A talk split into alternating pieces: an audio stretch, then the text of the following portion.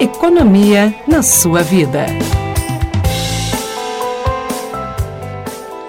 O endividamento dos paranaenses subiu pelo segundo mês consecutivo. A pesquisa da FEComércio, a Federação do Comércio de Bens, Serviços e Turismo do Paraná, mostra que 94,1% da população do estado estava endividada em maio. O percentual é superior aos 93,8% de endividados registrado em abril. O endividamento tem crescido, sobretudo entre as famílias com renda acima de 10 salários mínimos.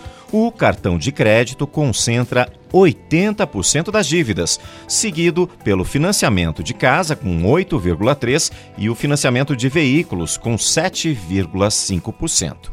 Sobre esse tema, a gente conversa agora com Reinaldo Domingos, presidente da ABFIM, a Associação Brasileira de Educadores Financeiros. Bom dia, Reinaldo, seja muito bem-vindo mais uma vez ao Jornal da Educativa. Bom dia, Vinícius. Prazer falar com você, com os nossos ouvintes. Sempre uma honra poder servir a essa é Paraná que sempre traz informações importantes para a nossa população aí do estado do Paraná, que eu tenho muito carinho e admiração. Reinaldo, uma ótima terça-feira para você também. E como especialista, explica para a gente, né, qual seria a explicação para esse aumento do endividamento dos paranaenses? Isso aqui não é muito difícil da gente apontar isso, mas também não é um único fator, é isso? Oi, Giovana, bom dia.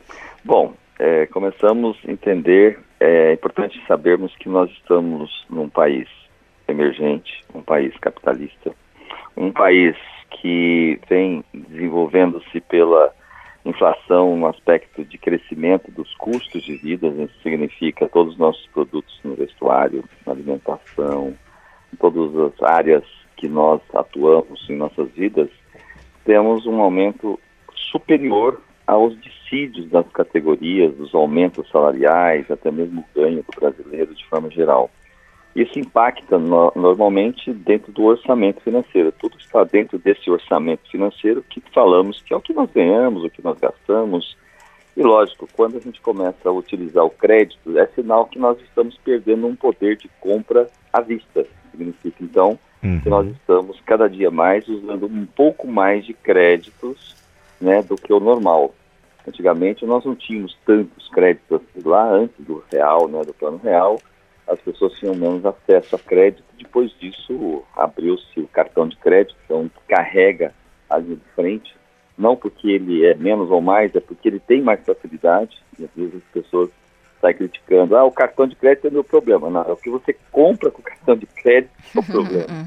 então nós temos uma, uma, uma desaceleração dos aumentos salariais, dos ganhos do brasileiro, e uma aceleração das possibilidades, das facilidades de comprar a prazo. Essa conta, tendencialmente, é de aumento.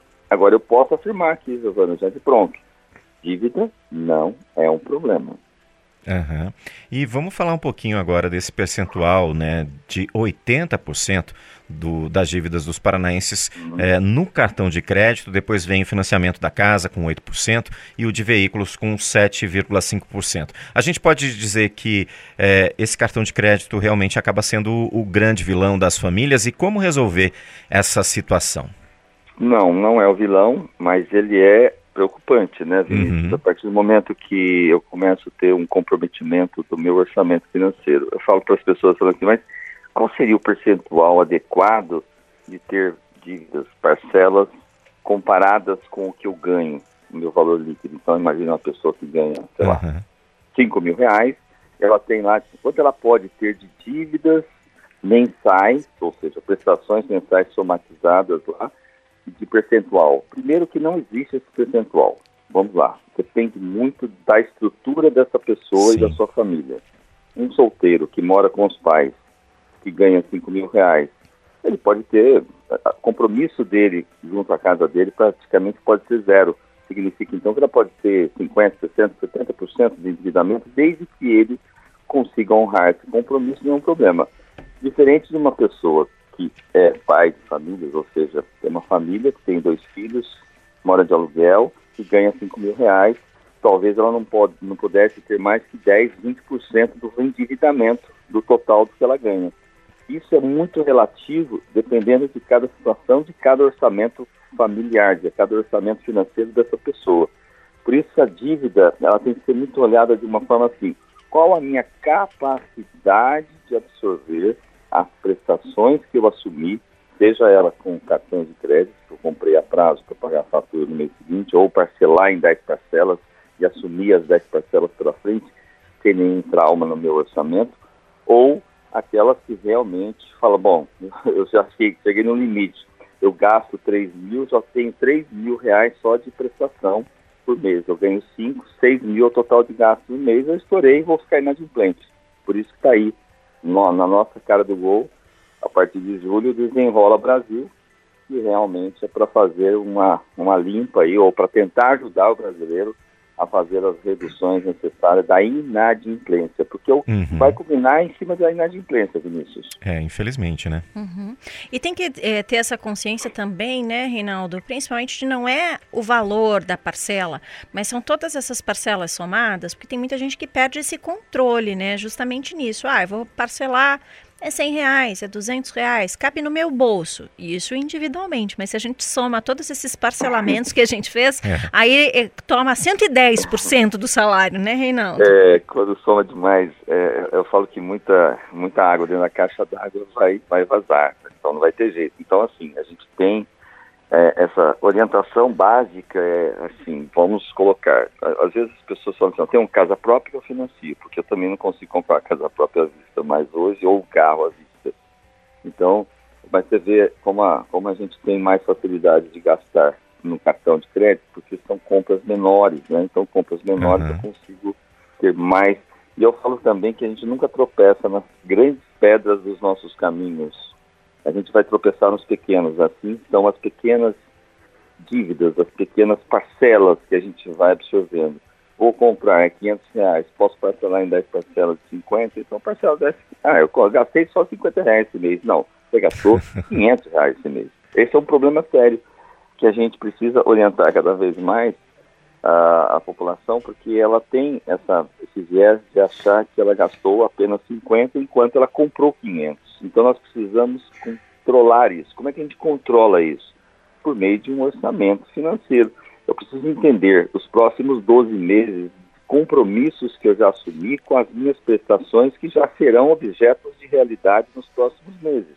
É necessário que eu coloque numa agenda, num caderno, pelo menos uma agenda de 12 meses, para entender quais são as prestações que eu tenho e vou registrar cada mês quais são as prestações que já existem dentro do meu orçamento que eu comprei há sete meses atrás. Eu acabei simplesmente abdicando, esqueci. Ah, mas eu vou controlar pela fatura. Não, você não controla pela fatura, você controla pela sua estrutura do seu orçamento financeiro. Então eu preciso prever o que eu tenho já, colocando lá, além das minhas prestações, eu tenho a energia elétrica, água, telefone, certificado, padaria, eu tenho todos os meus gastos do mês e os gastos que foram de alguns meses, um, dois, seis, dez meses atrás. Então, essa somatória das minhas prestações, dos meus custos do mês, vão dar para mim a necessidade, ou pelo menos a visão, de quanto eu tenho de ganho e quanto eu tenho já de compromissado e quanto eu tenho que gastar para viver o mês a mês. Com isso, eu consigo entender que eu vou estourar ou não. E aí é a minha decisão muito mais consciente, pensada que agora eu sei, eu tenho um orçamento financeiro, eu sei o que eu tenho para gastar e eu sei o que eu já gastei e tenho que pagar. É mais ou menos essa situação.